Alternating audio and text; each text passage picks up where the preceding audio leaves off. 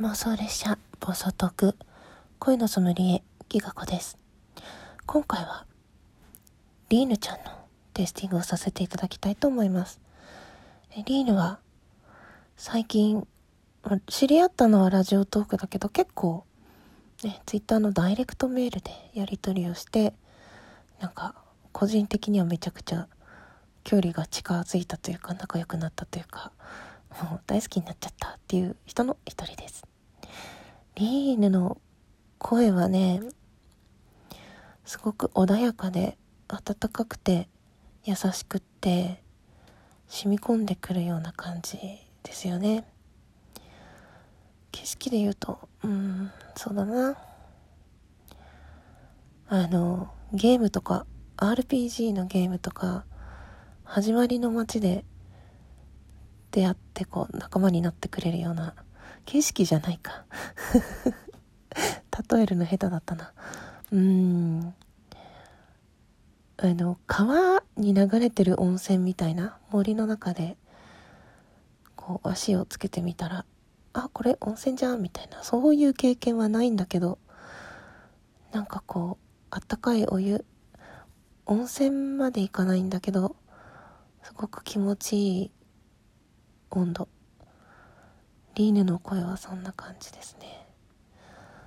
まあ、収録をたくさん聞くんだけどリーヌは声の中に感情を込めるタイプというよりは言葉選びがすごく素敵でなんか普通に淡々と喋ってるように聞こえるんだけどその言葉一つ一つが分かりやすくて自分の中のこう近い感情が揺り揺り動かされるというかなんか同じ体験をしている気になるというかそういう不思議な力があってリーヌの文章からもそれを感じるのね。だから私リーヌの書いた文章で泣いたこともあるしあの収録でも泣いたしなんかすごく自分のそれが嫌な感情ではなくて自分のすごく大事にしているところを教えてくれてなんかキュンキュンとさせてくれるっていうかすごく大事な気持ちを形にしてこれだよって見せてくれるようなそんな話し方をする人だなって思ってます。本当にねテイスティングっていうより感想になってしまったけれどもあと収録のねあのところにピン止めしてあるやつあの声の話がすごく面白くって。うん。あこの人は声の世界はこういう風に見えてるんだっていうかすごく面白かったですね。その時にそうあこういう声も張った声を初めて聞いたから、お、おーみたいな。